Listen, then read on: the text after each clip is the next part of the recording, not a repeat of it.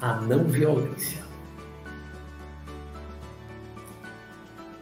Nós falamos em programas recentes, em outros temas, muitas vezes se relacionam. Nós falamos bastante de violência, de guerra, mas não no tipo de violência que eu vou falar hoje para falar da não violência.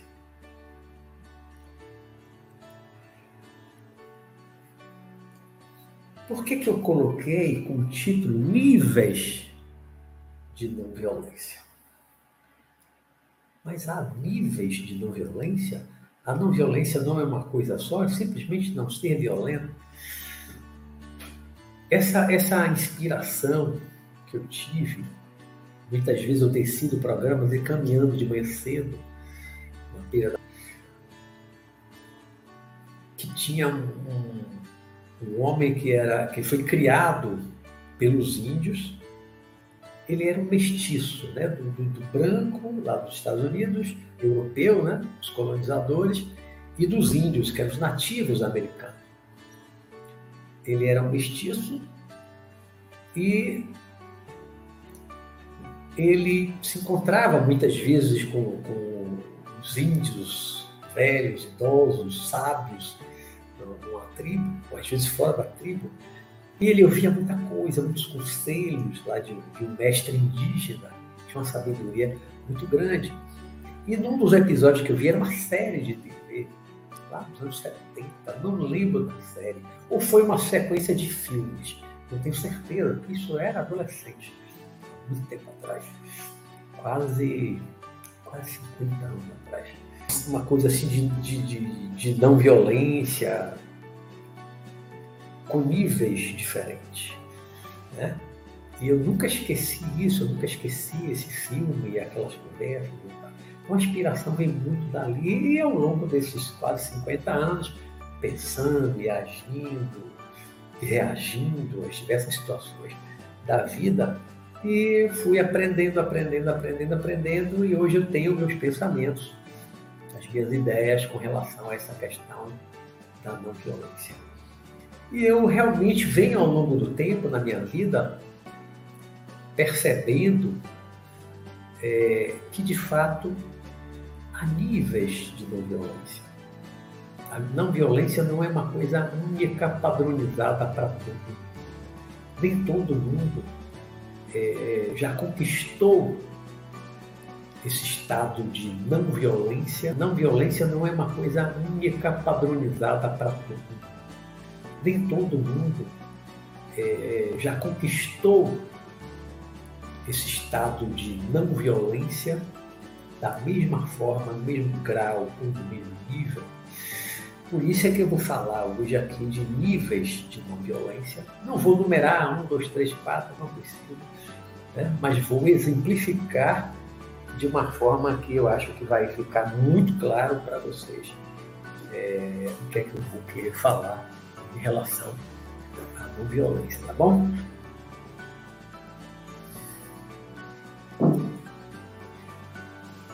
Nós vivemos num planeta ainda atrasado, né? Nós tivemos a, a última guerra guerra mesmo, muito violenta, muito violenta, muito violenta, morreu muita gente.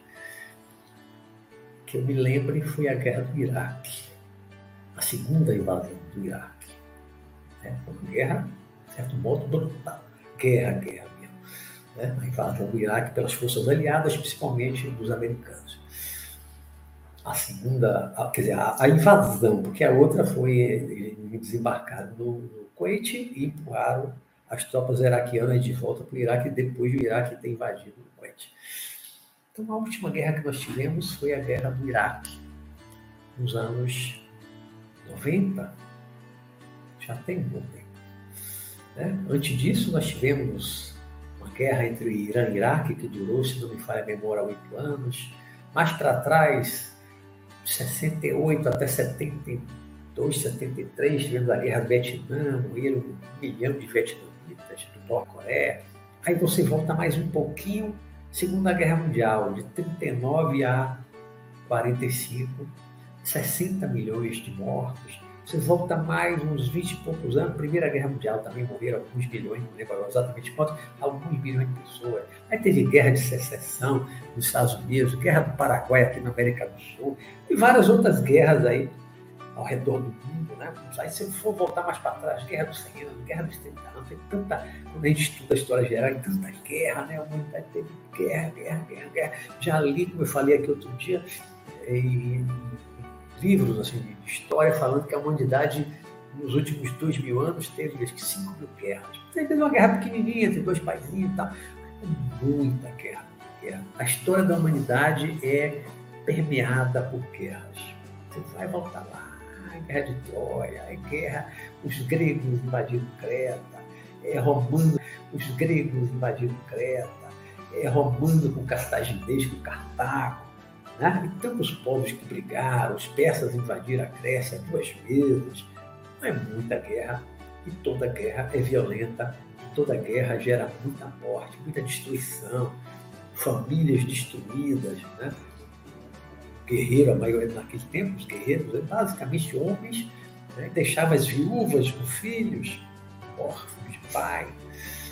Alguns voltavam para casa feridos, muitos inutilizados, como Segunda Guerra Mundial, na Primeira Guerra Mundial, na Guerra de Secessão, a gente que botava a perna, ficava com uma, uma muleta, né, utilizado para muitos trabalhos. Guerra do Vietnã botou muito soldado americano utilizado, quantos é, vietnamitas também foram destruídos, aqueles que morreram ficaram muito feridos, muito queimados no napalm, utilizado para muitos trabalhos.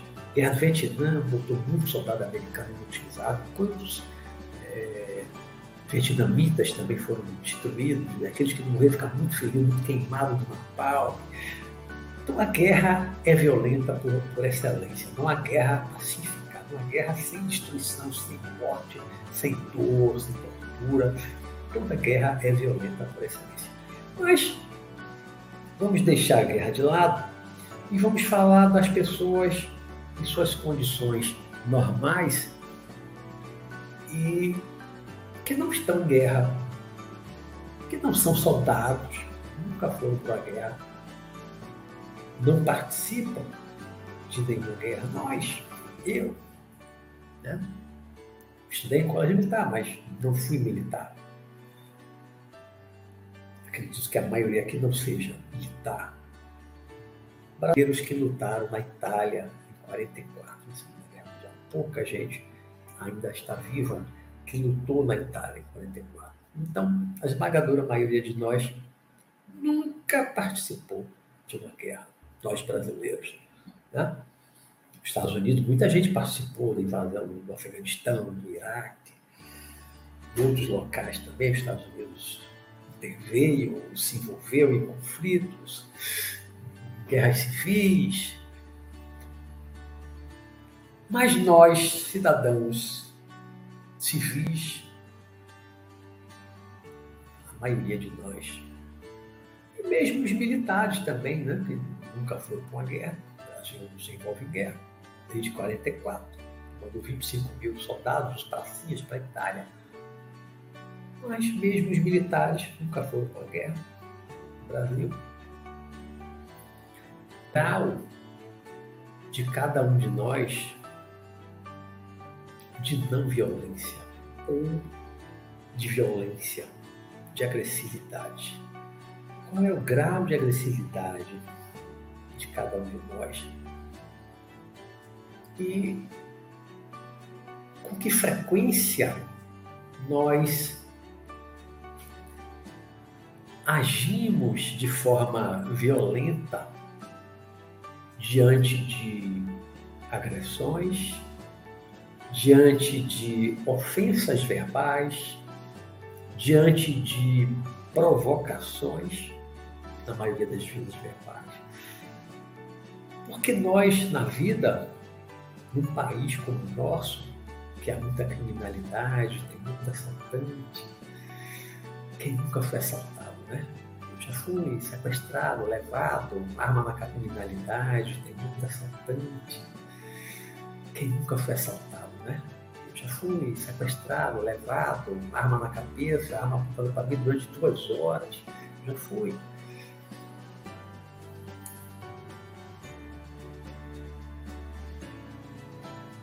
Quantas vezes nós, em nossa vida, já nos deparamos com situações de violência concretizada, agressão física, de uma quase violência, de uma ameaça, mas que não chega a vir de fato, não chega a se concretizar uma violência física contra nós, mas aquela ameaça, tá, tá, aquela está na iminência de acontecer, quase aconteceu, né? uma violência física.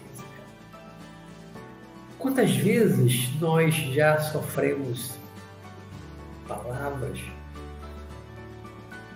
né? Palavras ofensivas, humilhações.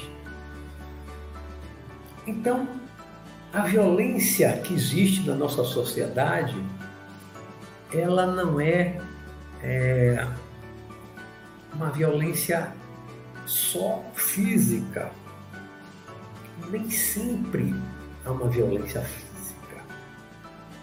Até numa questão que o Brasil tem muito, e é muito triste, que a questão da violência contra a mulher, o homem agredir a mulher até nessa questão, a gente vê que nem sempre existe uma agressão física.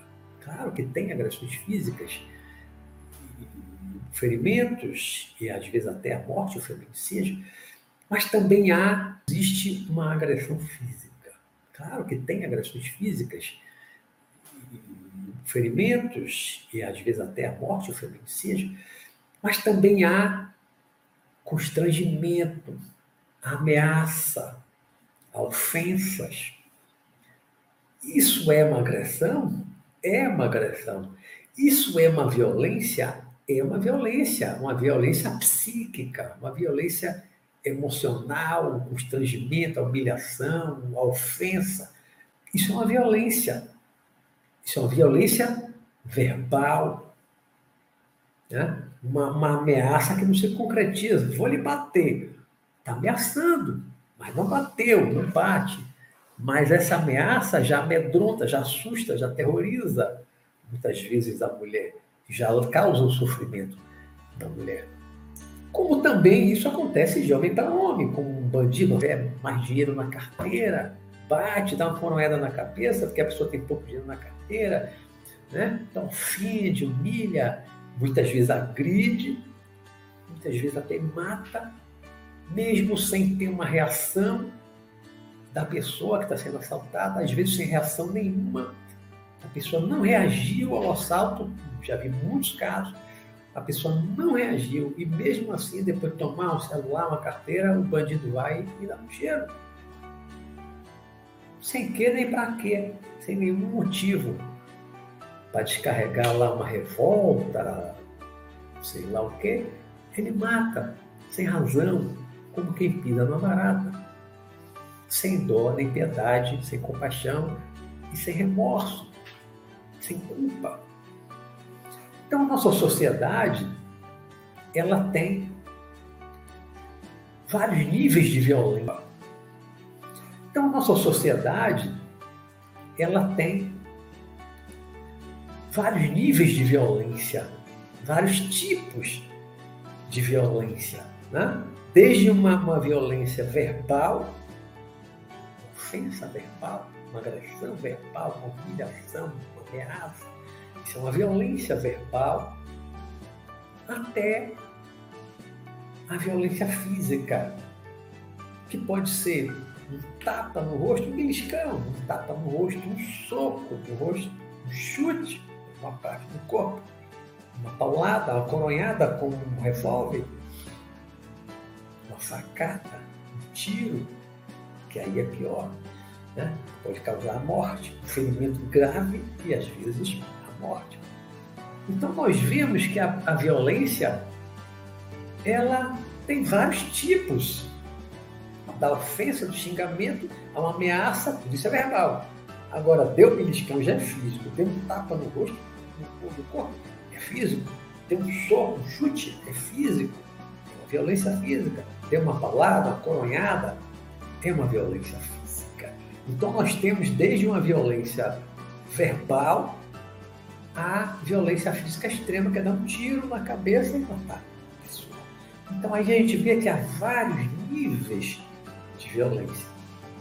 Há pessoas na nossa sociedade humana capazes de praticar a violência extrema, dar um tiro, matar a pessoa, muitas vezes sem razão, como eu falei no assalto, não tem razão, não tem motivo nenhum, a pessoa não fez nada, mata como tem pessoas, namorado, marido lá que tá, pessoas, namorado, marido lá que tá com ciúmes da mulher porque ela olhou ela para o outro e tal, e dá um beliscão, dá um tapa. Na discussão, se descontrola, dá um tapa no rosto da mulher. Né? Alguns dão um soco, alguns espancam, a gente vê de vez em quando na TV, alguns espancam, acho um pouco, dá um tapa, um soco, dá um espanca a mulher. A mulher, quando vai para a delegacia, vai para o hospital, está toda roxa, olho roxo, um corte, o corpo todo, já cansei de ver na televisão. Né? Até aqueles que dão uma facada, aqueles que dão várias facadas, a mulher às vezes não morre, vai para o hospital, estado grave, com várias facadas, às vezes morre né? ou dá um tiro, mas acertou numa região lá que a pessoa não morre, ou dá vários tiros, carrega uma revólver, revólver na mulher e a mulher morre. Então a gente vê uma gradação aí, uma violência extrema. E a não violência? E a não violência? Aqui olhando só o tempo. E a não violência? A não violência, eu relaciono com a violência. Claro, lógico, não violência é não praticar a violência. Né? Em vez de ser violento, de uma dessas formas, de um desses graus no nível de violência, é você não agir com violência. Mas a não violência, ela é de um tipo só? Não. Assim como a violência, como eu acabei de, de mostrar, exemplificando, assim como a violência tem de um beliscão até descarregar um revólver e matar pessoas, tem essa, vários tipos e níveis de violência. Né? Uma pessoa pode soltar um tapa, a pessoa pode dar um soco, a pessoa pode dar um soco. Mas quando você dá uma facada e dá um tiro, isso é mais grave, porque um tapa no rosto não mata, a não ser que a pessoa caia, bata a cabeça e morra. Mas normalmente o tapa no rosto não mata, um soco no rosto pode machucar, pode causar um corte, pode quebrar um dente, mas normalmente mata. Mas uma facada, depender de onde atinja, mata. Um tiro, depender de que parte do corpo atinja, mata. Então há pessoas que têm a agressividade, não conseguem controlar a raiva, a agressividade, são capazes de dar um tapa, um soco, agora pode ser uma mulher ou também um homem, uma criança, ser qualquer um, um idoso. Né? Há pessoas que, na raiva, momento de raiva, de descontrole total emocional, não tem limite, não tem um autodomínio, um autocontrole, até uma facada, um tiro, uma paulada, uma pedrada, uma pedra grande na cabeça. Então, existem pessoas no planeta com vários graus e níveis de agressividade dentro de si, dentro delas. Né? Esses graus e níveis não são iguais em todo mundo. Você pode ter um momento de grande raiva e você não tapa no outro, outra. Né? Um descontrole, os pais dão tapa no filho, alguns espancam que aí já é um descontrole muito grande você espancar uma criança pequena, é um descontrole muito grande. Um adulto, um homem forte, espancar uma criança pequena. É um ato de extrema covardia e descontrole emocional muito grande. Pessoa não tem controle nenhum, não tem limite de controlar, né? ou limite controlar, né? ou não tem limite do descontrole das suas emoções, da sua raiva, da sua agressividade. Né? E aí a gente começa a pensar assim, a não violência, assim como a violência tem vários graus, vários tipos de, de violência, vários graus e, e níveis de, de, de, agressividade dentro da pessoa que pode gerar uma violência, da verbal à física. Há também níveis ou graus de não violência em cada um de nós, também diferentes. Né? Há pessoas que têm uma agressividade maior, que não controlam essa agressividade, perdem o controle numa hora de raiva, num momento de raiva, e são capazes de agir. Né? Há pessoas que têm uma agressividade maior, que não controlam essa agressividade, perdem o controle numa hora de raiva, num momento de raiva, e são capazes de agir violentamente. De um xingamento, de uma ofensa, de uma ameaça, até o ataque físico, golpes físicos e a facada tiro. Né? Como também há pessoas que já conseguem, mesmo ainda tendo uma agressividade dentro de si,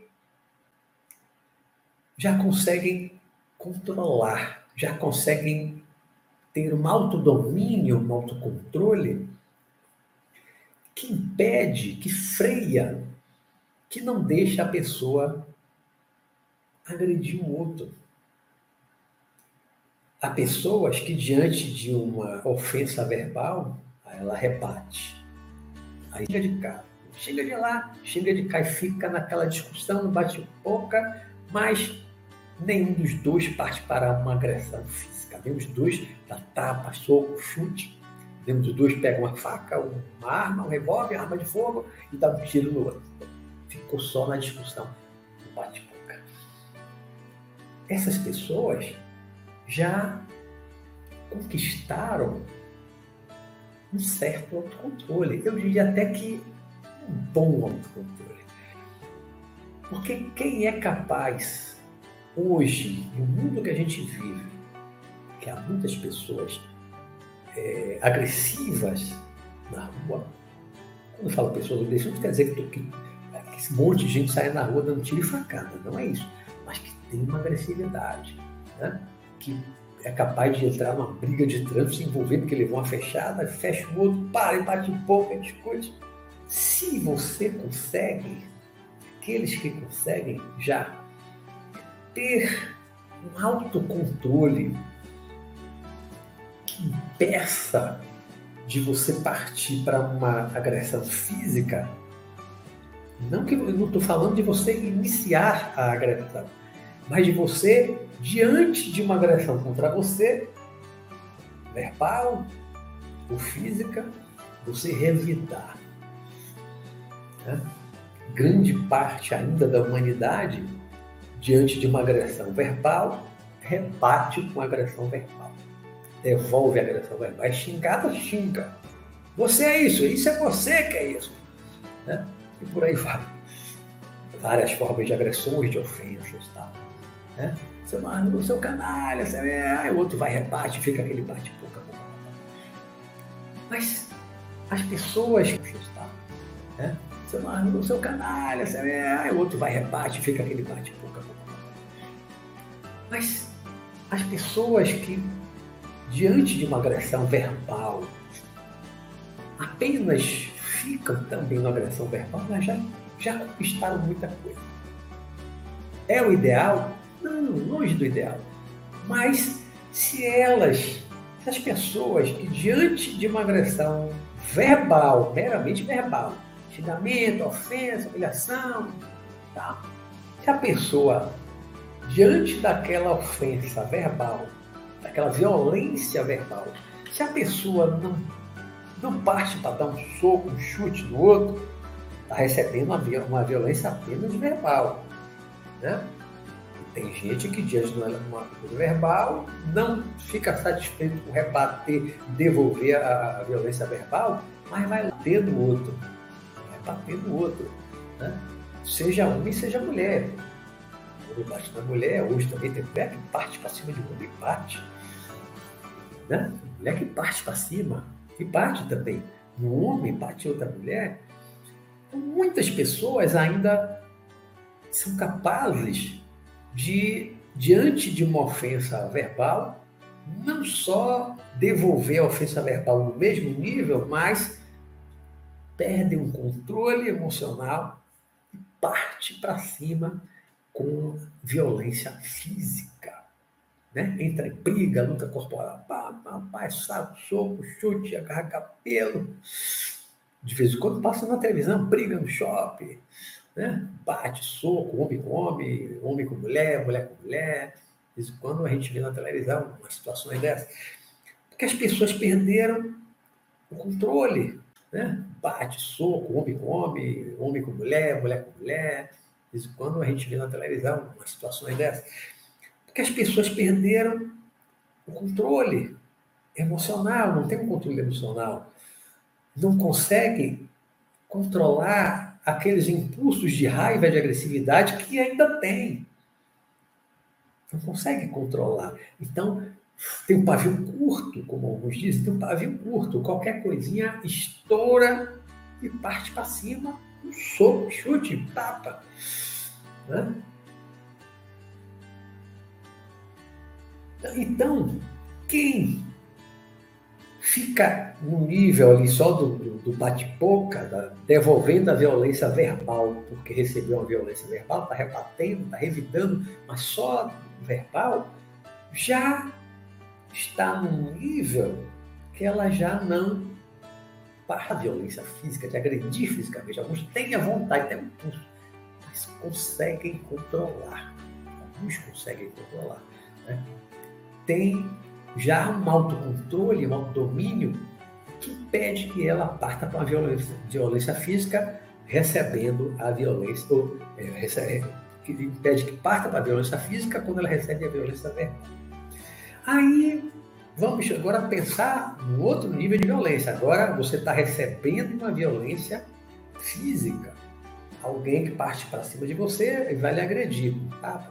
Chute, o mais comum a gente vê é a pessoa revidar também fisicamente. Foi agredida, é a legítima defesa, a pessoa parte para cima e entra em luta corporal, vai se defender e também vai bater. E fica naquela luta física só usando as mãos, os pés, só. E entra em luta corporal, vai se defender e também vai bater. E fica naquela luta física só usando as mãos, os pés, só, sem arma né? A violência recebida foi só do corpo, tapa, chute, só. E a pessoa revida na mesma medida, também da mesma forma, usando né, a luta, a, trava a luta corporal. É soco, é tapa, é chute, sem arma. Quem consegue receber uma violência física sem revidar. Quem já consegue ser agredido, receber uma violência sem revidar. Quem consegue isso já está num outro patamar de não violência. Ela não devolve a violência como ela recebeu. Alguns se defendem, mas não batem. Porque quem sabe se defender, quem sabe lutar, pode apenas se defender, sem bater. Se tiver técnicas de, de luta, de combate, você pode se defender dos golpes e não dar nenhum golpe. Você não machuca o agressor. Pode simplesmente mobilizar, derrubar no chão, mobilizar, sem precisar bater, quebrar o outro, chute, rosto, na, rosto, na cabeça, bater, bater, pode simplesmente mobilizar. Então, quem consegue já no mundo sofrer uma violência física sem revidar já está num outro nível, está num outro patamar. Sem revidar, já está num outro nível, está num outro patamar de não violência. E aí pode ser uma agressão com arma de fogo, pode levar uma paulada, uma coronhada e tal. E a pessoa também não reage. Pessoas que conseguem não reagir diante de uma, uma agressão física, realmente elas já estão em outro nível de evolução.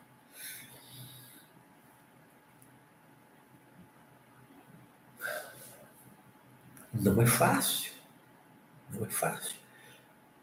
Pouca gente na Terra já consegue fazer isso. Sofrer na violência física e não revidar. Isso não é fácil, pouca gente já está nesse nível de não violência. Pelo mundo, e que falaram de não violência e algumas praticaram a não violência. Buda,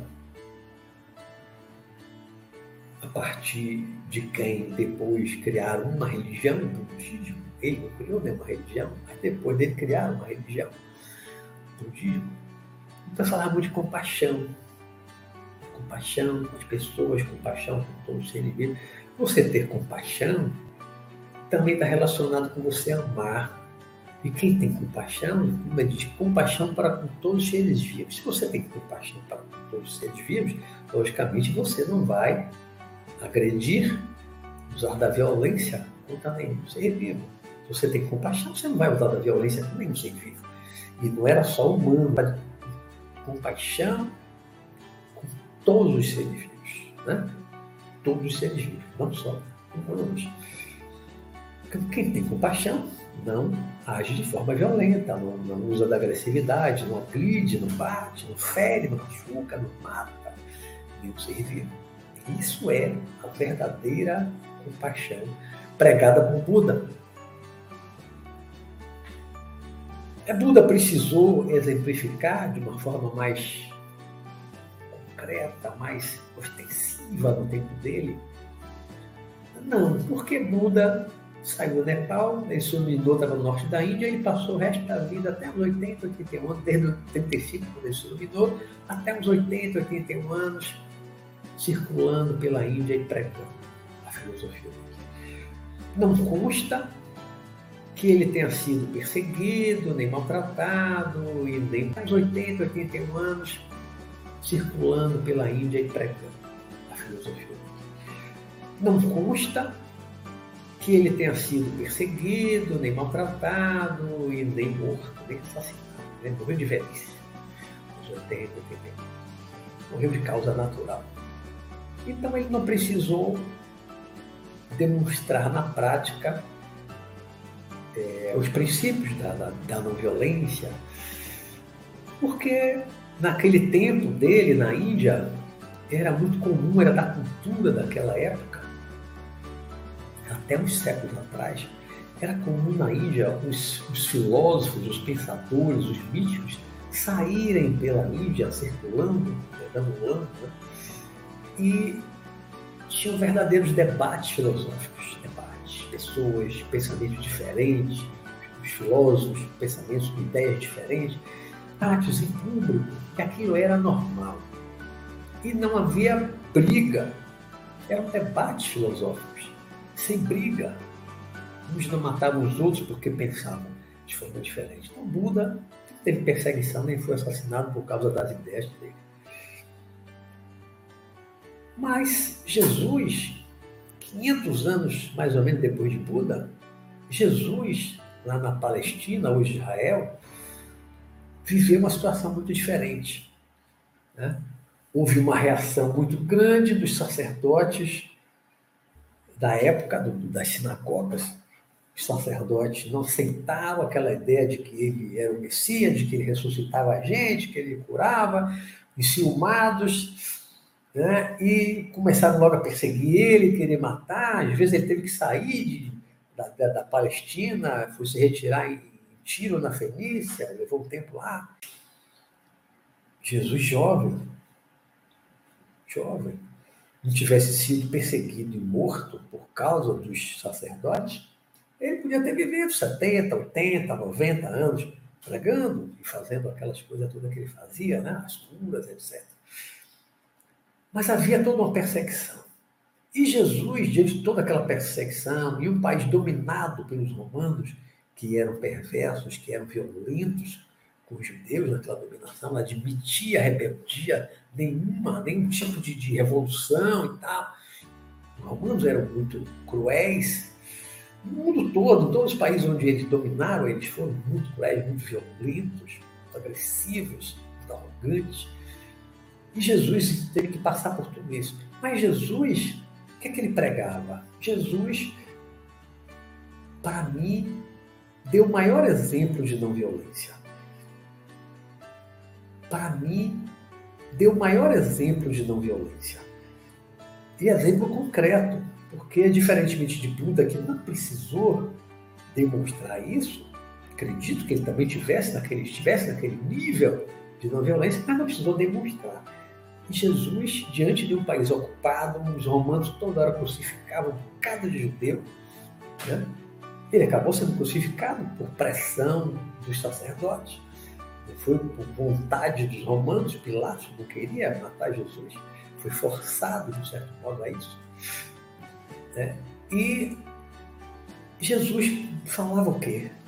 Não só ele dizia, ame o seu próximo como a si mesmo. Não só isso. Ele ia além. Ele dizia, ame os seus inimigos. Ame os seus inimigos, não só os seus amigos, não só os seus familiares. Né? O próximo, para ele, era mais abrangente. Ame os seus inimigos. Ore por aqueles que te perseguem, te caluniam, faça o bem, não devolva o mal com o mal, devolva o, o mal com o bem. Isso é não violência. Né? E vai numa demonstração é, mais extrema, que é difícil muitas vezes para nós entendermos aceitarmos essa situação, quando ele disse: se alguém te bater numa face, dê a outra. Claro que ele não quis dizer de uma forma é, concreta, é, é, um pouco teórica, é conceitual. Né? Então, assim, alguém baixa no rosto, você vai virar outro, venha, bata aqui também no outro. Claro que me faz isso. Bata aqui no outro também. Mas é não revidar. Né? O que ele quis dizer? Se alguém te bater na face da outra, na verdade é não revide. Não revide não devolva o mal com o mal.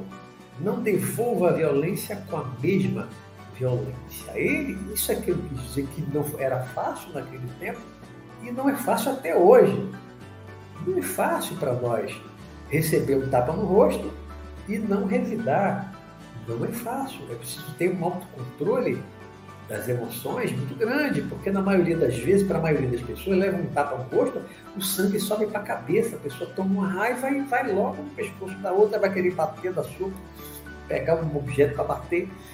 Né? Por quê? Porque a maioria das pessoas não tem ainda esse controle emocional, esse autodomínio das emoções para controlar a raiva. A maioria das pessoas não tem isso ainda no planeta Terra.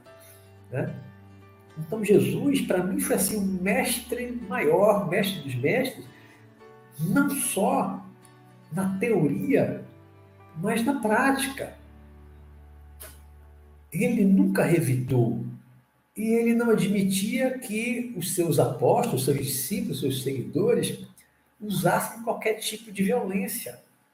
Quando ele foi preso no, no, lá no Monte das Oliveiras, no Jardim das Oliveiras, o Getsemane, quando ele foi preso, né, consta nos evangelhos que Pedro fala, Pedro puxa uma espada e corta a orelha do soldado, que não devia ser uma espada, só uma faca de pescador, né? Ele carregava espada. Espada é uma arma, uma faca de pescador para cortar um peixe, cortar uma comida. Devia ser uma faca, não uma espada. Pedro nem andar com espada, é uma arma. Os judeus não andavam com espada. Isso seria uma, considerada uma arma pelos romanos, não admitiriam. Ia ser uma faca. Mas Pedro, ao ver que Jesus estava sendo preso, e ele já tinha acordado quando, quando, a, quando Judas chega com os guardas, com alguns sacerdotes e tal, né? e, e, Pedro parte para cima do soldado, com os guardas, com alguns sacerdotes e tal, né? e, e Pedro parte para cima do soldado, o que, que Jesus disse? Não, Pedro, não, Pedro, não faça isso. Né? Ele disse, embainha a sua espada, guarde, guarde a sua faca, guarde a sua faca. Quem com ferro fere, o ferro será ferido. Aí dá, dá uma lição aí que você pode puxar isso para além de causa efeito. Né? Com ferro fere, ferro será ferido.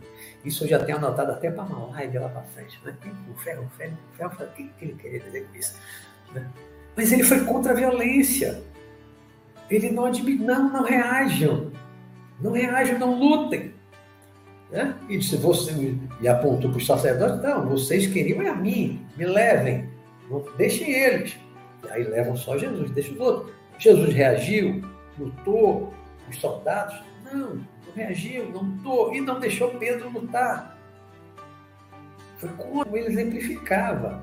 Então ele não reagiu em momento algum quando ele foi levado lá para ser julgado de madrugada, aquele tribunal, entre aspas, de exceção, bem da madrugada, lá no Sinédrio, no Templo de Jerusalém, né? ele levou soco, ele levou paulada, cusparada no rosto, tapa, foi muito agredido e não reagiu. Ele não reagiu. Nem poderia, né? mas ele não reagiu, porque era dele. Ele estava no nível de não violência grau mais elevado possível. Não devolver o mal com o mal. Seja devolver uma ofensa verbal com ofensa verbal, seja devolver um ataque físico, uma violência física com uma violência física. Ele nunca fazia isso. Então, para mim, o, o ápice de, dessa gradação dos níveis de não violência, eu coloco Jesus, está no ápice.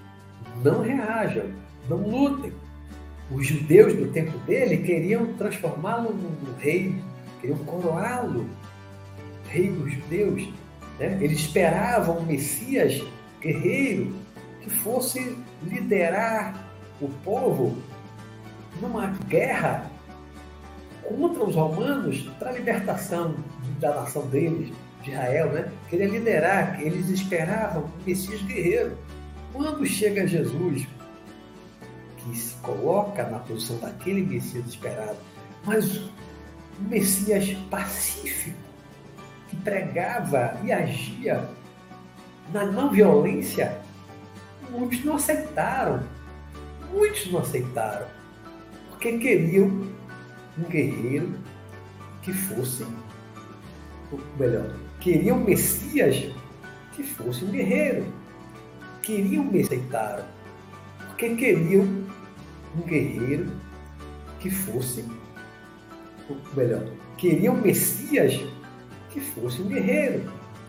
Queriam Messias que pegasse espada, arma, né, e liderasse um exército ali do povo contra os romanos. E muitas vezes houve esse levante, né? No ano 66, Jesus já tinha morrido mais de 30 anos. No ano 66, há um levante dos judeus contra os romanos, começa um levante né, do, do, povo, da gente se armou e tal, e se revolta contra os romanos. Né? Se inicia ali uma, uma batalha, uma guerra interna, uma guerra civil dentro. Né? Não é bem uma guerra civil, não, a luta dos dominados contra os dominantes.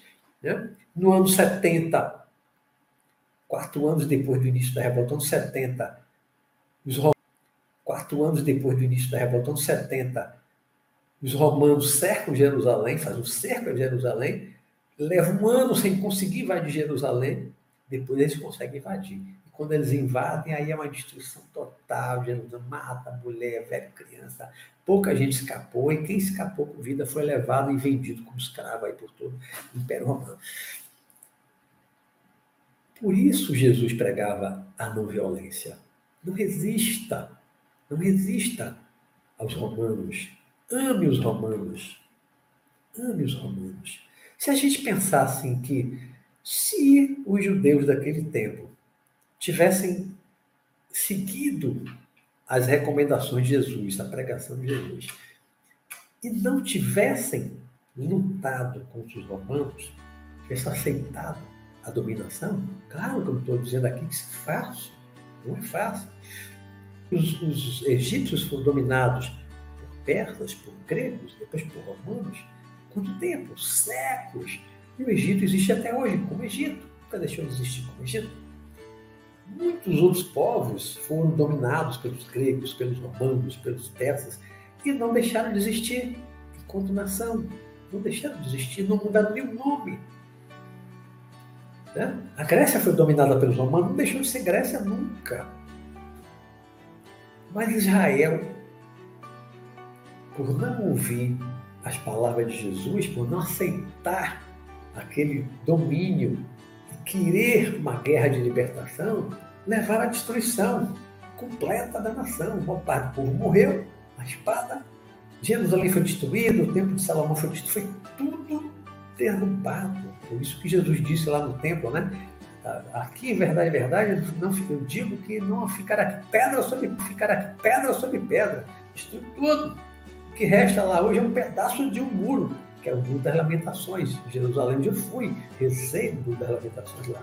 Em Jerusalém, no final de 93, só restou aquilo, que são blocos de pedras enormes, só restou um pedaço de muro.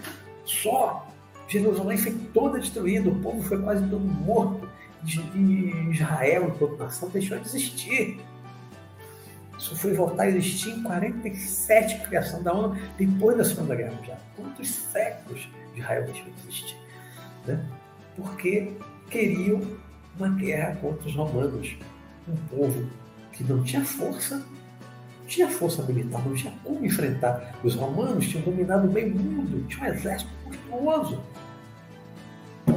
Então era uma guerra suicida. E se suicidaram. Jesus tinha essa consciência, sabia que se ele fosse mundo, tinha um exército monstruoso. Então era uma guerra suicida. E se suicidaram. Jesus tinha essa consciência, sabia que se ele fosse ser um Messias guerreiro, liderasse o povo ali, os guerreiros, o filme ainda fala em 33, um pouquinho de mudança de história, né? mas até o meu conhecimento de mais tempo assim, morreu no ano 32, na época de Pilatos, no ano 32, Jesus morreu. Né? Se Jesus tivesse liderado a revolta, eu sou o Messias, vou liderar o povo, todo mundo se juntaria a ele, conseguiria amar minha parte, eu sou então, ali até o ano 32, até o ano 32. Israel tinha sido destruído, não tinha nem esperado até o ano 70, ali até o ano 32, todo mundo já morrido, tinha sido destruído. Os romanos teriam destruído, acabado com o povo, acabado com Israel. Antes que a Alemanha, não aconteceu na Gália, os gauleses lá, que é a França, tantos países, né, a, a, a Síria, tantos países que os romanos dominaram, e não houve isso. Não houve isso. Jesus tinha essa consciência da não violência, sabia que a violência não leva a nada. A violência só gera mais violência. Sempre a violência gera mais violência. Violência não tem como gerar outra coisa. Se você devolve o mal com o mal, o mal se fortalece, vai ficar um bate e volta, mal de lá, mal de cá, mal de lá, mal de cá. E o mal não acaba nunca. Por isso é que ele dizia: não devolva o mal com o mal, devolva o mal com o bem. Ore por aqueles que perseguem, caluniam, né? faça o bem aqueles que perseguem, caluniam. Ele curava romano, ele não tinha nada contra os romanos, ele não odiava os romanos. Tinha um entendimento que hoje a gente chama lei de causa e efeito, karma. Por que, que os romanos estavam ali dominando, fazendo aquilo, e fez em boa parte do mundo? Era uma necessidade kármica. Tudo era permitido pelo Pai, permitido por Deus, senão estaria acontecendo. Como teve tantas e tantas guerras, Primeira Guerra Mundial, Segunda Guerra Mundial, tantas guerras que aconteceram ao redor do mundo, e tanta gente morreu, não houve uma permissão do alto para isso. Né? Então Jesus sabia que tinha que aceitar. Era uma situação tinha uma razão de ser, provavelmente relacionada com o karma daquele povo mais para trás no passado, Provavelmente porque, como se diz, ninguém sofre inocente. A lei de causa e efeito é a justiça divina em ação. A justiça divina se faz por meio da lei de causa e efeito, os resgates, as expiações e provas. Né? É a, a lei de causa e efeito é a justiça divina em ação. A justiça divina se faz por meio da lei de causa e efeito, os resgates, as expiações e provas. Né? É a justiça divina agindo de uma forma que muitas vezes a gente não compreende e não aceita, se revolta. Mas a revolta e a não aceitação não muda o karma das pessoas, das nações. O fato de não aceitarmos não leva à mudança da situação kármica. Ninguém foi escravo em diversas etapas da humanidade, diversos países humanos, ninguém foi escravo por acaso. Provavelmente cada um que foi escravo uma vida já tinha sido dono de escravo, maltratou escravo em outra vida anterior. Ninguém leva uma bala perdida por acaso. Ninguém sofre uma violência. Um escravo, maltratou escravo em outra vida anterior. Ninguém leva uma bala perdida por acaso. Ninguém sofre uma violência injustificada na rua, tá por acaso. Tudo tem uma razão, tudo tem uma causa. E o seu efeito. Muitas vezes o que nós sofremos é o efeito de uma causa que nós geramos lá atrás. E é preciso que a gente tenha essa compreensão, tenha uma aceitação não reaja contra o karma, não reaja, não se revolte contra as leis divinas, não se revolte contra Deus, porque não, não adianta nada, não muda nada. A revolta só faz a gente sofrer mais. Então é preciso, nosso tempo está tá, tá quase aqui completando uma hora, né? É preciso que a gente reflita sobre essa questão da não violência. Não dar um soco, um chute, um né? dar uma paulada, bater com alguma coisa na pessoa, melhor ainda. Fantástico. Se você recebe uma violência verbal, uma ofensa, né? agressão verbal, e você já consegue não sentir raiva, não entrar naquela onda, daquela vibração, daquela daquela raiva, daquela violência, daquela agressividade do outro, você não entra naquilo, não entra no mesmo nível daquela pessoa. Você consegue se abstrair, ouvir aquilo e não reagir. Você já está num outro nível. Então a gente precisa exercitar no dia a dia da nossa vida e não reagir você já está num outro nível. Então a gente precisa exercitar no dia a dia da nossa vida. Tá? Jamais pegar uma arma, não compre arma, não tenha arma. Eu já até fiz cursos no Exército, conta da minha função lá no, no TRT, Comissão de Segurança, papai, já fiz curso no Exército, aprendi a atirar, atiro bem, mas eu nunca comprei uma arma. Eu nunca tive uma arma na minha vida e nem quero ter. Eu sei atirar, mas eu não quero ter uma arma. Eu já recebi uma ameaça de morte como juiz no trabalho, muitos anos atrás. Nem assim eu comprei uma arma. Nem assim eu quis uma arma. Eu não quero ter uma arma, usar uma arma, para correr o risco de acontecer algo que me faça perder o controle e eu matar alguém. Eu não arma. Eu não quero ter uma arma, usar uma arma a correr o risco de acontecer algo que me faça perder o controle e eu matar alguém. Eu não quero correr esse risco. Então é melhor eu não ter uma arma. Eu não quero. Ah, mas é para defesa. Não, eu não quero. Se eu tiver que sofrer uma agressão, uma violência e levar um tiro, porque é o meu carro, é o meu resgate, vai acontecer com arma ou sem arma. Quantas pessoas morrem com arma na mão?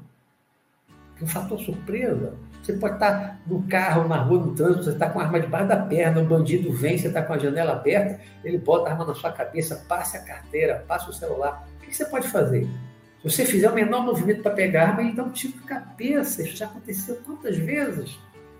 Você morre porque está armado.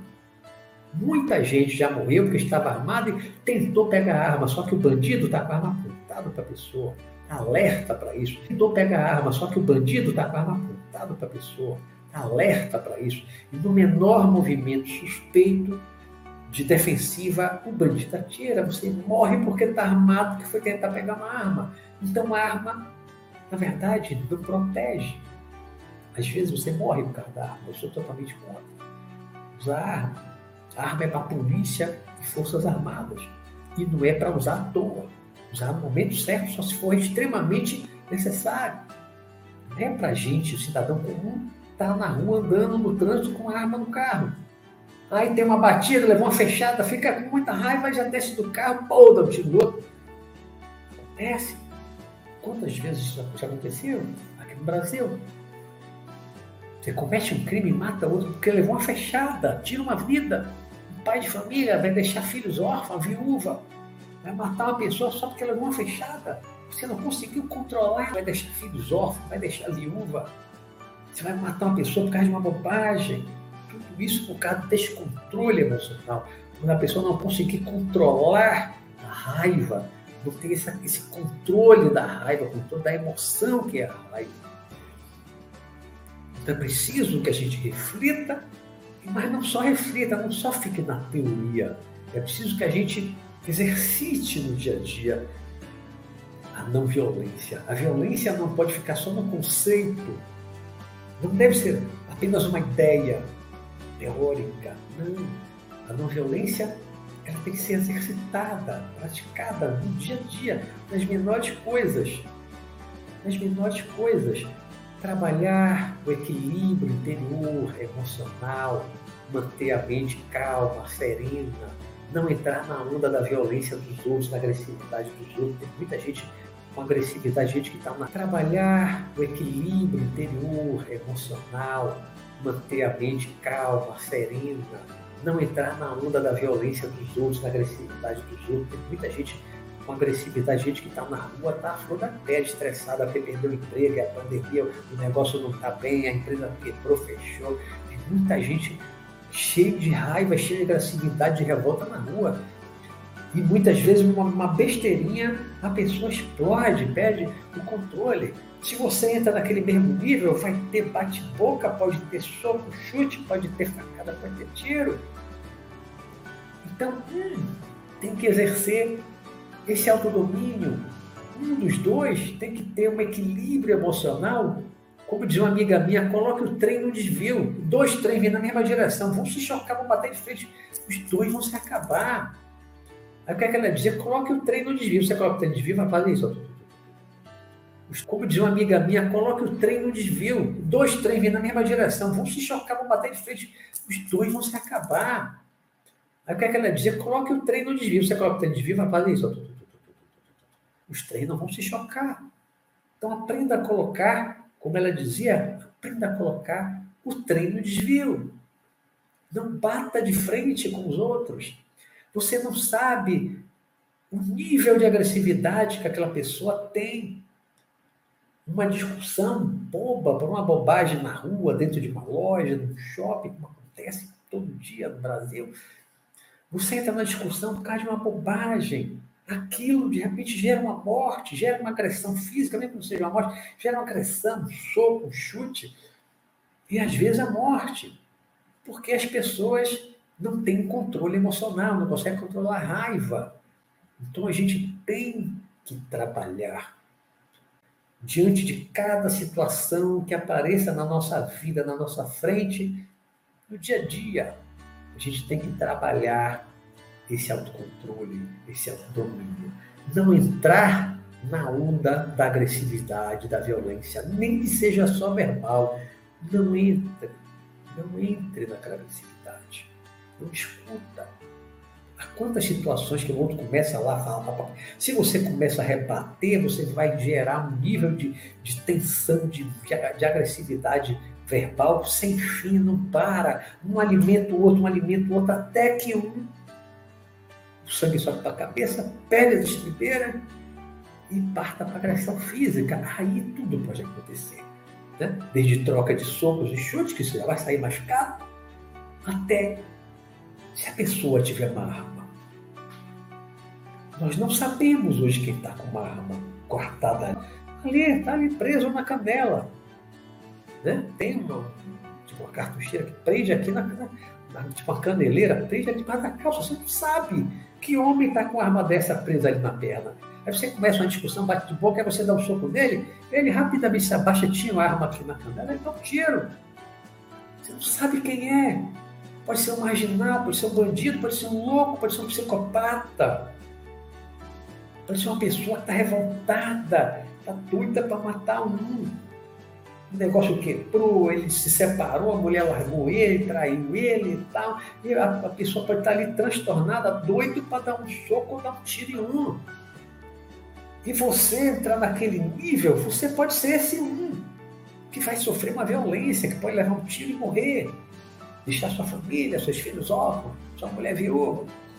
Isso estou falando aqui homens e mulheres. Não é porque é mais comum, os homens se envolvem mais em briga, discussões, que vai sofrer uma violência, que pode levar um tiro e morrer.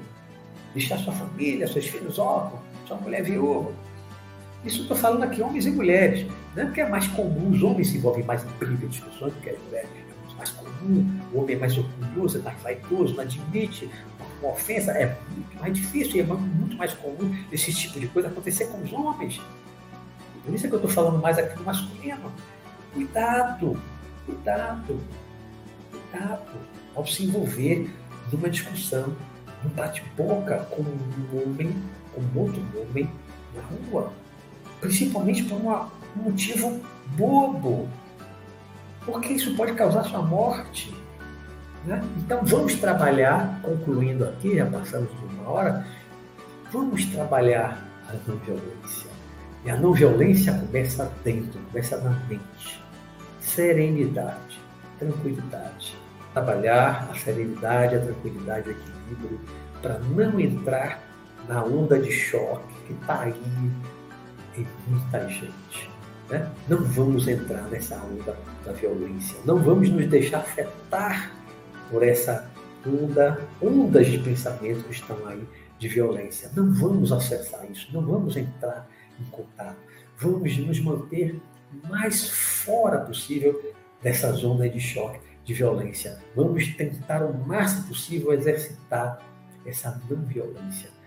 Conseguir manter o equilíbrio, a calma, a serenidade, não aceitar provocação, não entrar na onda do outro, na provocação do outro, não bater boca com o outro, evitar ao extremo uma briga física. Porque de uma briga física, do se atracar, do trocar soco, tudo pode acontecer. Pegar uma arma e voltar, e quando você estiver distraído, você leva uma facada no time. Isso acontece direto, a gente vê isso direto na televisão. Não é mesmo? Então, não violência. Não violência. Não só na teoria e no conceito, mas não violência na prática, para que a gente não se machuque, não, não se fira, não machuque os outros, não fira os outros. Não vamos morrer nem matar por bobagem. Tá certo? Temos aqui uma hora e nove minutos. Eu falo pra caramba. Vamos olhar aqui perguntas e comentários.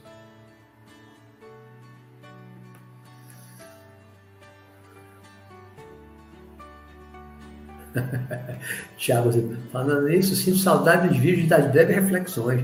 É, porque teve uns dias aí de chuva que eu não pude andar, chovendo, mas eu. Tiago, falando isso, sinto saudade dos vídeos das breves reflexões. É, porque teve uns dias aí de chuva que eu não pude andar, chovendo, mas eu gravo, tô sempre gravando. Né? Tem alguns dias que eu gravei o último, mas não, não parei não, não deixei não. Esses dias até estava pensando, mas ainda um pouco de falta de tempo. Não vou deixar não das reflexões. Fernando Cavalcante, eu já fui atacado algumas vezes fora, ah, do corpo. E na ocasião eu fui para cima também, briga mesmo. Evitar, evitar. Né? É, é, trabalhar o equilíbrio interior, a paz, o amor, porque essa, essa vibração, a gente entrar numa outra vibração, Fernando, que vai ser a nossa maior proteção. E a gente não vai precisar brigar fora do corpo da sombra, né? Os espíritos de luz evoluindo não eles não são bem atacados não são bem atacados, porque a, uma aura é um campo de força deles. Um campo de força, de luz. Esse é o ideal, né? Não é ter arma, é você afastar qualquer possibilidade de um ataque pela evolução, pelo, pela vibração do amor, que é a maior força que o espírito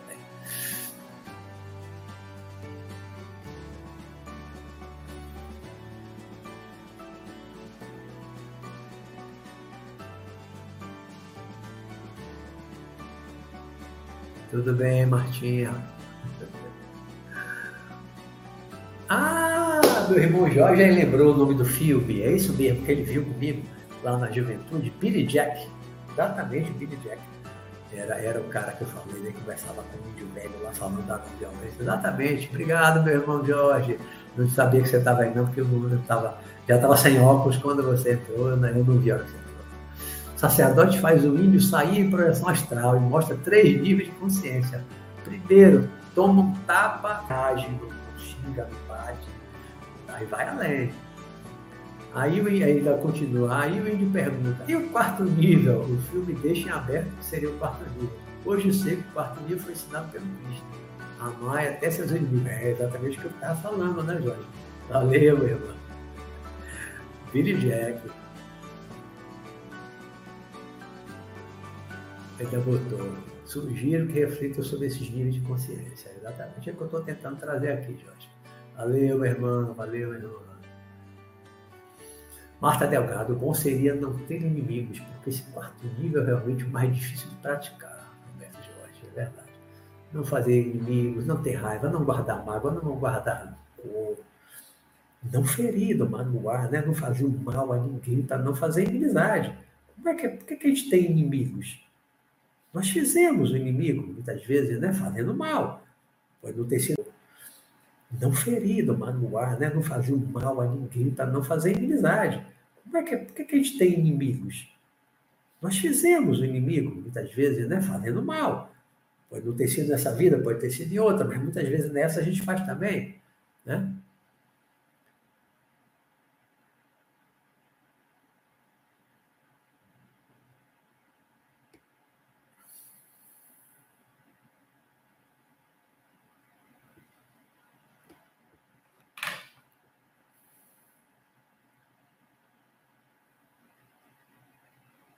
É, desta plastina. Acho que nesses ensinos de Jesus, algo bem pragmático. Não há como se conectar os espíritos superiores com a aura alterada pela violência. Exatamente, porque a pessoa que está com agressividade, tem a violência na cabeça, essa agressividade na cabeça, ela está com a vibração baixa. Ela tem o seu protetor, né, seu é, amparador da guarda, porque está numa vibração baixa. Dessa forma, o perdão se torna até mais leve, disse Marta Delgado. Samanta Viajante, Cheguei com resfriado terrível, mas acompanhando. Melhoras, Marta, Samanta, melhoras.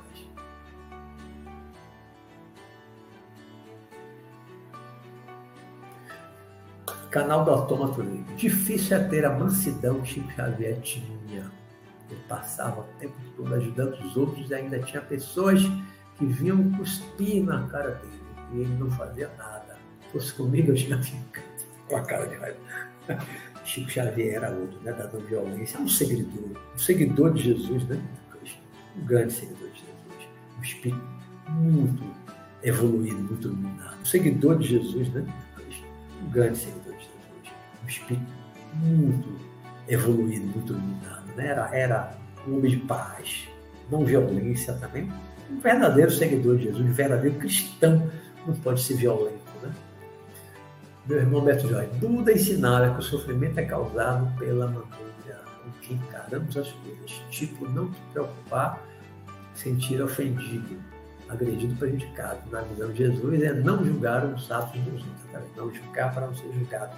Foi o material, a minha reflexão no meu último café com Jesus, né? Não julgue para não ser julgado, é não julgamento. Meu último café com Jesus agora, esses dias. Rebeca desejei. Como podemos criar um planeta de paz quando tantas pessoas preferem as guerras e caos? Pois é. A paz tem que começar dentro de nós, né, Rebeca? A paz tem que começar dentro de nós. O mundo vai ter paz, não faz mal a ninguém, não incomoda ninguém. Se todo mundo for assim, ninguém faz mal a ninguém, ninguém incomoda ninguém. Vai ter o mal, vai acabar o mal.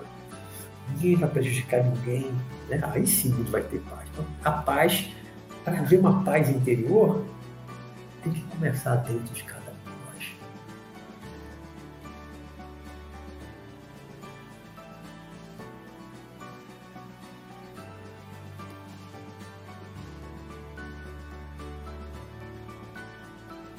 Marta Delgado. E o Emmanuel estava lá para dar bronca o tempo todo em Chico Xavier, né? Emmanuel era minha altura. É, corta, né? Que diz, corda curta em Chico Xavier. Emmanuel era era duro com ele, viu? Dava moleza para Chico, não. E ajudou muito ele a crescer,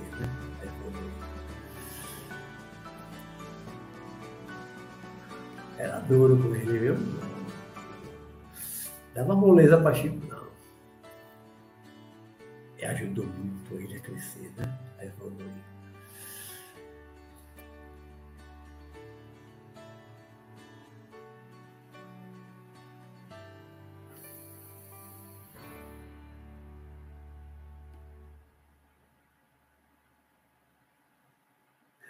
Tiago Rodrigues, eu não assisti a outra live, né? O mundo está ficando pior. Está voltando. Meio que podemos concluir que o mundo está piorando. Não está, não, está não.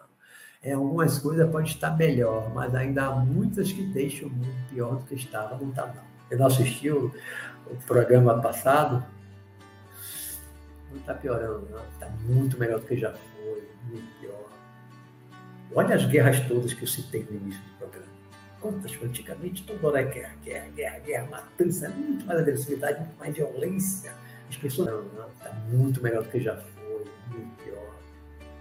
Olha as guerras todas que eu citei no início do programa. Quantas antigamente toda hora é guerra, guerra, guerra, guerra, matança, muito mais agressividade, muito mais violência.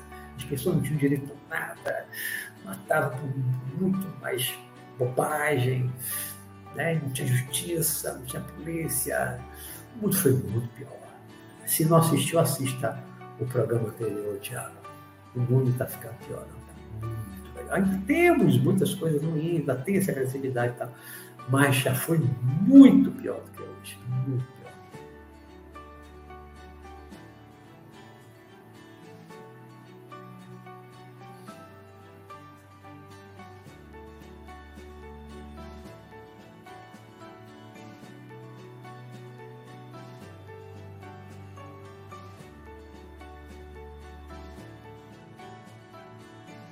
baseado para hoje está indo essa galera do mal, está encarnando aqui na Terra. Por isso que ainda tem os desajustes, ainda tem as coisas, ainda tem pessoas violentas. São as pessoas do umbral tendo mais uma oportunidade na Terra, reencarnar na Terra. É que está limpando o umbral, tem, todo mundo já está indo tudo embora do planeta. O planeta o quê? Melhor pior? Nada, a maioria está reencarnada aqui, tendo uma, mais uma oportunidade, alguns a última chance de se melhorarem não no exílio. Eu acho que a maioria está encarnada aqui mesmo, está entre nós. Muitos de nós ainda somos umbralinos. Muitos de nós ainda somos umbralinos. Né? Tipo, essas pessoas perversas, papai, só que é umbralino. Só que pode estar ter vindo umbral.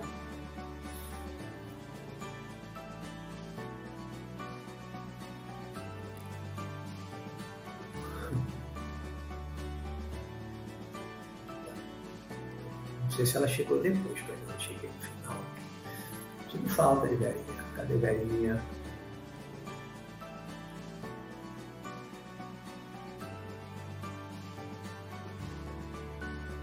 Pois é, Marta Delgado. Muito perigoso porte de arma. tem muita gente descontrolada andando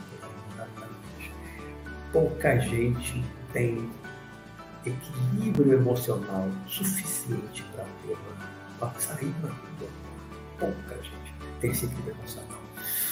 Pouca gente tem. Então é um risco enorme para a sociedade. Quanto mais armada uma população é maior o risco de mortes por bobagem. Sou totalmente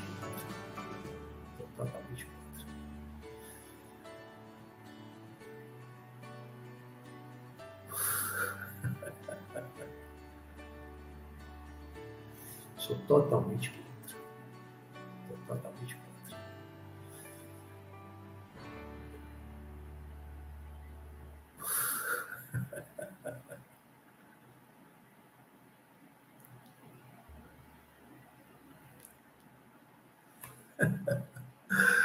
Ah, o Tamatolini, eu escuto a aula do professor Luiz assim, galera. Como? A carinha, não vou entender de jeito ali a carinha, não. Rebeca sou contra armas, quase rotina nos Estados Unidos, jovem matado nas escolas públicas. Exatamente. Aqui já acontecia, mas nos Estados Unidos, de vez em quando, um adolescente, um jovem aí, né? revoltado com a vida, descontrolado, sofreu bullying dos colegas, aí pega um, um fuzil automático, várias armas na sacola, vai para a escola, chega lá, mata um monte de colega.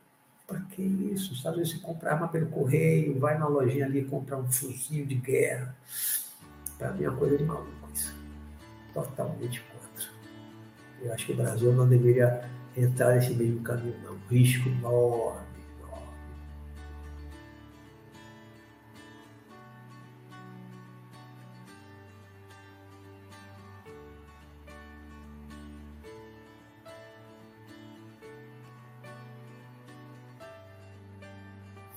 Marta Delgado pergunta: esses casos de desencarne dessa forma, como está sendo comentado, são previstos pela espiritualidade?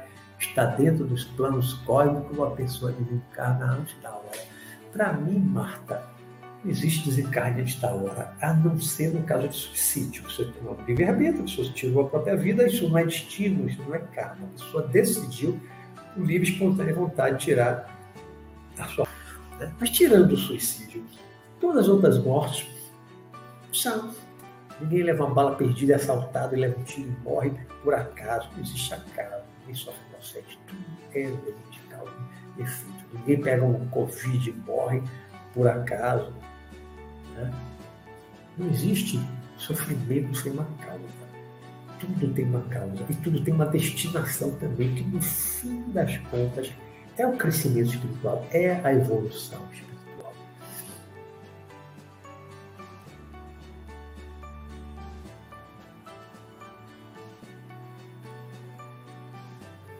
Martin Luther King e Gandhi, os reis da não violência.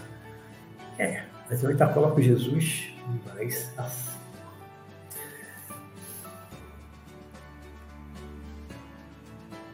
Foram pacifistas também. Agora, Gandhi, pelo menos naquele filme Gandhi, por exemplo, foram pacifistas também. Agora, Gandhi, pelo menos naquele filme Gandhi, por exemplo, mostra uma coisa de, de Gandhi assim, que eu concordava, que era o seguinte, o filme mostrava né, que o grande pegava muita resistência sem fio. Né? Você parar, fazer greve, para tudo, para as escolas, para os, ônibus, trem, para tudo. A resistência pacífica, não violência, tá? Beleza até aí. Né? Mas tem passagem, por exemplo, daquele filme que é baseado nos fatos, dele, as pessoas marcharem em direção a lá um quartel da polícia, um bocado de gente marchando desarmado mas marchando. E o soldado falando assim com aquele cacetete de que é um forme, uma farona dura, não sei se é de pano o que é. Né? E as pessoas iam marchando e chegavam lá perto, cada um levava os da frente levava uma paulada na cabeça, assim, abria a cabeça dos corta ia caindo no chão e os outros continuavam ainda levando paulada. Para quê? A força? Não, não foi. Independência da só veio depois do fim da Segunda Guerra Mundial. Aí houve pressão da ONU, outros países. Não foi porque Gandhi fez greve de fome e essas pessoas foram lá levar paulada da polícia. Não batia, não revidava, mas levava paulada. Um monte de gente voltou para casa ferida, com a testa aberta. né? levou as pessoas a se machucarem. Então, ainda não é um nível mais elevado da não violência. Jesus jamais faria isso. Vá lá enfrentar o romano, mas desarmado. Vá lá para cima dele, mesmo que você leve uma paulada, uma facada, e não deixe de ir para cima. Ame os romanos, ame os inimigos. Ore pelos inimigos, ore, faça o bem que está lhe perseguindo, lhe caluniando. Por isso é que eu coloco Jesus ainda acima.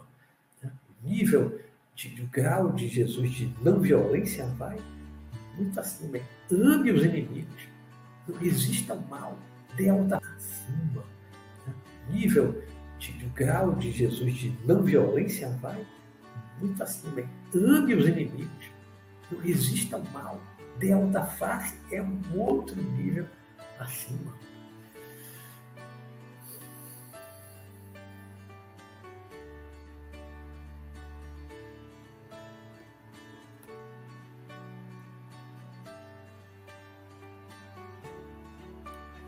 Bom, estou vendo mais. Ah, não. O paciente tinha acabado aqui. Ainda, ainda desce aqui um pouquinho. João Nova. Boa noite, Tony Roberto, pelo encontro. Bom te ver aqui, João Nova. É um prazer.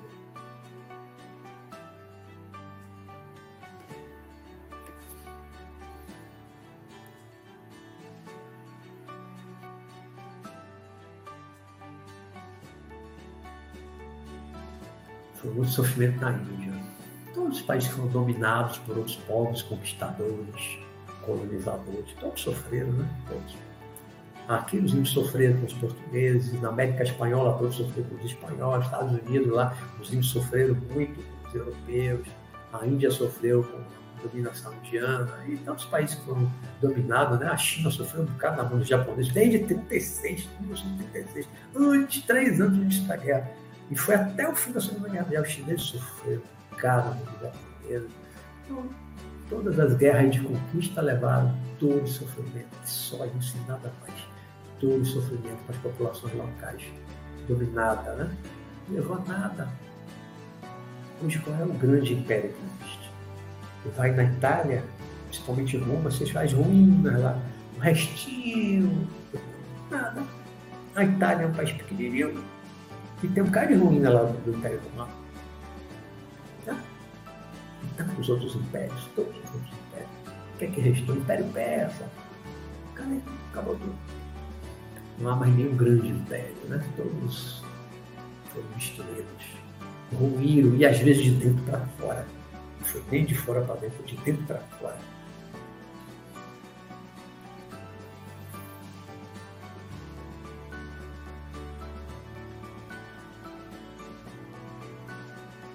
Tiago Rodrigues mora em Portugal. Aí ele bota, assistindo o professor desde meia-noite e trinta. Lá é tarde da noite. São cinco horas na frente, não me engano. Beleza, estive em Portugal duas vezes. Eu fiz uma viagem de moto em 2019, em Porto, Porto Portugal, onde aluguei a moto com dois irmãos. Subimos até Santiago de Compostela. São cinco horas na frente, não me engano.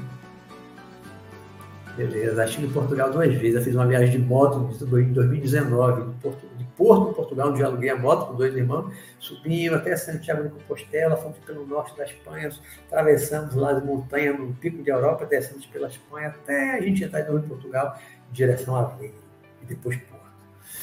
Uma viagem de 1.800 quilômetros. Adoro Portugal, tenho vários amigos morando aí em Portugal. Já fui duas vezes, muito legal, gosto muito. Um lugar maravilhoso. Né? Thiago. Gosto muito de Portugal também. Bom, gente, estamos aqui completando nosso tempo, estamos chegando aqui uma hora e meia, não tem mais perguntas, já estou cá embaixo. Então, é, para a gente encerrar, eu vou dizer aqui qual é o tema. O tema da próxima quarta-feira, próximo tema da próxima quarta-feira, próximo programa, é um tema picante. De vez em quando eu trago uns temas picantes. Né? Nosso tema vai ser a nossa reflexão da próxima quarta-feira. Próximo programa será Sociedade Erotizada. Vocês acham que a sociedade brasileira, a sociedade mundial, grande parte hoje, é uma sociedade erotizada? É uma sociedade dominada pelo erotismo? Vocês acham? É uma reflexão que a gente vai trazer aqui na próxima semana. Tenho procurado aqui no programa Visão Espiritual trazer sempre reflexões. Aqui o meu canal não é um programa não é um canal só voltado para projeção astral, como algumas pessoas às vezes entram aqui e perguntam projeção astral. Como eu sou muito conhecido por cara da projeção astral, meus livros relacionados à projeção astral, mas o meu programa de Visão Espiritual não é um programa de projeção astral, não é um programa voltado para a projeção astral. De vez em quando eu trago tema de projeção astral, de vez em quando eu trago uma temática dessa, com relatos, projeção e tal. Mas não é o objetivo estar aqui no programa de Visão Espiritual. O objetivo da programa Visão Espiritual é trazer reflexões, como essas que eu venho trazendo, direto, a próxima sobre sociedade erotizada, fazer a gente pensar, refletir e desenvolver uma visão espiritual da vida. Esse é o objetivo aqui do programa Visão Espiritual. Não é um programa voltado para a projeção astral. Meu canal não é um canal voltado só para a projeção astral. Lá tem muita gente na internet, no fazendo lives todo dia falando projeção astral, respondendo perguntas.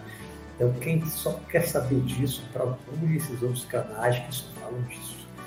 Aqui no programa, no canal, não são restritos de fazendo lives todo dia falando projeção astral, respondendo perguntas. Então, quem só quer saber disso, procure esses outros canais que só falam disso. Aqui no programa, no canal, não são restritos para a questão de projeção astral. Tá bom? Então, na próxima semana é Sociedade Erotizada. Vamos refletir juntos sobre essa questão da sociedade erotizada. Tá bom? Aguardo vocês na próxima quarta-feira, se Deus quiser. Obrigado pela companhia. Obrigado a todos. Lucas Parolim. Acabei de chegar, chegou na hora de encerrar. O programa começa às 8 horas, Lucas, de 8 às 9 h não conhecia antes, agora está sabendo que o programa Visão Espiritual é toda quarta-feira, de 8 às 9 h 30 tá bom? Todas as minhas lives, todos os programas anteriores, para conhecer, tá bom? Bem-vindo, Lucas, para o link novo aqui no canal. Bem-vindo. Bem-vindos todos, obrigado a todos pela companhia, acompanhar aqui o Visão Espiritual. E até a próxima semana, se Deus quiser. Tá bom? Temos um grupo, né, Marta? Um grupo no Facebook, do programa Visão Espiritual. Então, uma ótima noite para vocês.